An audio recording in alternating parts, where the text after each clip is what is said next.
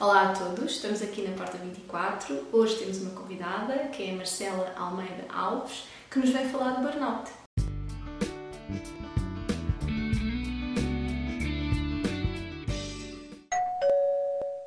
Olá, boa tarde a todos. Agradeço o convite da Porta 24.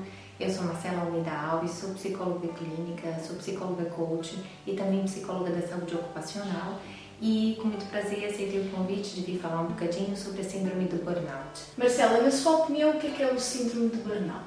O burnout é uma síndrome é, que foi descoberta na década de 70 e é uma síndrome que, na verdade, é caracterizada por um estado de esgotamento físico e emocional. Ou seja, quando a gente chega mesmo no limite dos nossos recursos. E como é que a gente pode identificar que a gente está num estado de burnout? Quando a gente já não consegue mais dar resposta às situações. O burnout, eh, na verdade, é uma condição, como eu disse, de esgotamento e esse esgotamento se verifica do ponto de vista do nosso comportamento, do nosso estado emocional e também do nosso, eh, digamos assim, da nossa condição cognitiva. Então, em geral, a gente começa a ter problemas do ponto de vista da memória, da atenção, do ponto de vista comportamental. A gente já não consegue mais ter a mesma vitalidade para dar resposta às situações ou seja, para acordar no horário em que habitualmente a gente não é tinha, eh, digamos assim, disposição para acordar, a gente não tem mais a mesma energia para fazer as coisas. E do ponto de vista também emocional, a gente começa a sentir alguns sinais de ansiedade, de tristeza, muitas vezes oscilações de humor, uh, irritabilidade. Então é muito importante a gente uh, identificar todas as vezes em que a gente percebe alguma mudança do ponto de vista comportamental, emocional ou cognitivo algo que em geral habitualmente não acontecia conosco e de repente a gente começa a sentir e a vivenciar, causando prejuízos na nossa vida. Marcela, e porquê que na sua opinião é na área profissional que aparece mais o burnout?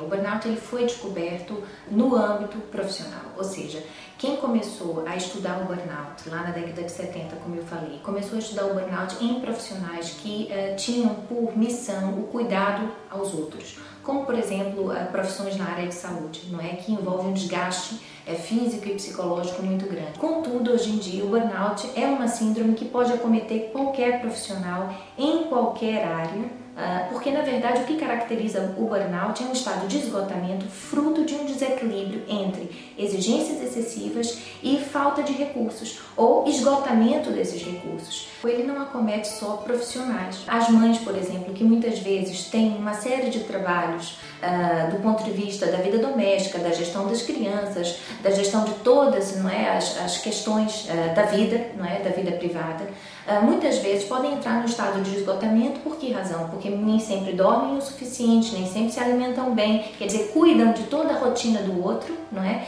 Muitas vezes sem suporte, sem apoio, e aí não vamos só uh, referir as mães, muitas vezes os pais também vão, vão, vão pensar quem é que está nessa função. Uh, então, o burnout é uma condição, isso é que é importante de salientar aqui, é uma condição de esgotamento, uh, é uma condição de esgotamento que acontece por conta do desequilíbrio entre exigências e recursos, ou seja, eu tenho muitas exigências, eu até tenho recursos para dar resposta às exigências, mas se as exigências continuarem sendo excessivas e eu não tenho forma de me recuperar, eh, digamos assim, de restabelecer esses recursos novamente, provavelmente eu vou entrar num estado de esgotamento e estou em risco sim eh, de que esse esgotamento se, se torne uma condição uh, clinicamente diagnosticada como burnout. Fica aqui o alerta nesse sentido que o burnout é uma condição que pode afetar a todos e, e, nós precisamos ter atenção àqueles sinais que eu falei há pouco do ponto de vista dos nossos comportamentos, do nosso estado emocional e também uh, da nossa própria condição cognitiva em termos de memória, de atenção e de desempenho do ponto de vista cognitivo. Marcela, e na sua opinião, como é que se pode prevenir este estado de esgotamento que depois pode então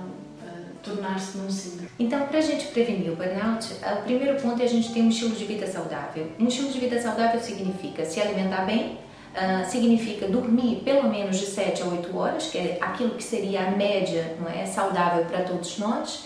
Precisamos também nos exercitar com regularidade. Lembrando que quando a gente fala de exercício, não é, a gente tem tanto o exercício que é um exercício mais cardiovascular, um exercício não é que envolve é, a aceleração, não é, é, do nosso corpo, mas também é importante a gente trabalhar uh, os exercícios que promovam relaxamento Ou seja, é importante a gente também tirar um tempo diariamente para respirar, para poder uh, se acalmar. Então, uh, toda, e toda essa rotina é fundamental para que a gente mantenha o nosso equilíbrio. Quando a gente fala de burnout, a gente está falando de desequilíbrio. Então, o que é que nos traz equilíbrio? É importante refletir sobre isso. E aí a gente chega no outro ponto, é, que aliado ao estilo de vida saudável é fundamental para prevenir o burnout, que é o autoconhecimento. Aliado ao estilo de vida saudável, uh, o autoconhecimento também é muito importante, porque quando a gente fala que o burnout é, é uma condição de desequilíbrio entre exigências sentidas é? e recursos, muitas vezes essas exigências e esses recursos também eles são vividos por nós de uma maneira subjetiva. Então cada um sabe, não é, qual é o seu limiar de capacidade de gerir, não é, essas exigências. Cada um sabe também quais são os seus recursos e muitas vezes o autoconhecimento nos ajuda também a conhecer esses recursos. Nem sempre nós estamos conscientes dos recursos que temos e da maneira que podemos utilizá-los assim como nem sempre estamos conscientes da maneira como as exigências podem nos estar a afetar. Então, uh, ficam essas duas dicas para a gente poder cuidar de nós e não chegarmos numa condição de esgotamento. Uh, é muito importante que a gente olhe para dentro de nós, que a gente se conheça e que a gente também cuide do nosso estilo de vida, do nosso modo habitual de viver, para que a gente opte por uma forma de viver mais saudável é, e mais equilibrada. Marcela, obrigada por ter aceito o convite da Porta 24, por ter estado aqui a partilhar o seu conhecimento sobre este tema e gostava que deixasse uma mensagem para quem nos está a ver. Eu agradeço também mais uma vez o convite da Porta 24, agradeço também a vocês que estão aqui escutar um bocadinho sobre o burnout. Então a mensagem que eu deixo aqui hoje é que vocês cultivem o hábito de olhar um bocadinho para dentro de vocês, que vocês cultivem o hábito de se perguntar uh, o que é que eu preciso, uh, quais são uh, as minhas forças. A psicologia positiva nos ensina que nós temos recursos dentro de nós. E esses recursos são forças. E nós podemos utilizá-las para aumentar os nossos níveis de bem-estar no nosso dia a dia, para a gente melhorar a nossa performance. Mas a gente só pode fazer isso se a gente assumir o compromisso de olhar para dentro de nós. Então é essa mensagem que eu deixo para vocês hoje. Se quiserem conhecer um bocadinho mais sobre o meu trabalho, eu convido vocês a conhecerem o meu site www.marceloalmeidaalves.com. Muito obrigada novamente e até a próxima. Esperamos que tenham gostado. Vamos continuar a explorar outros temas com outros convidados. Partilhem, comentem, façam like e obrigada!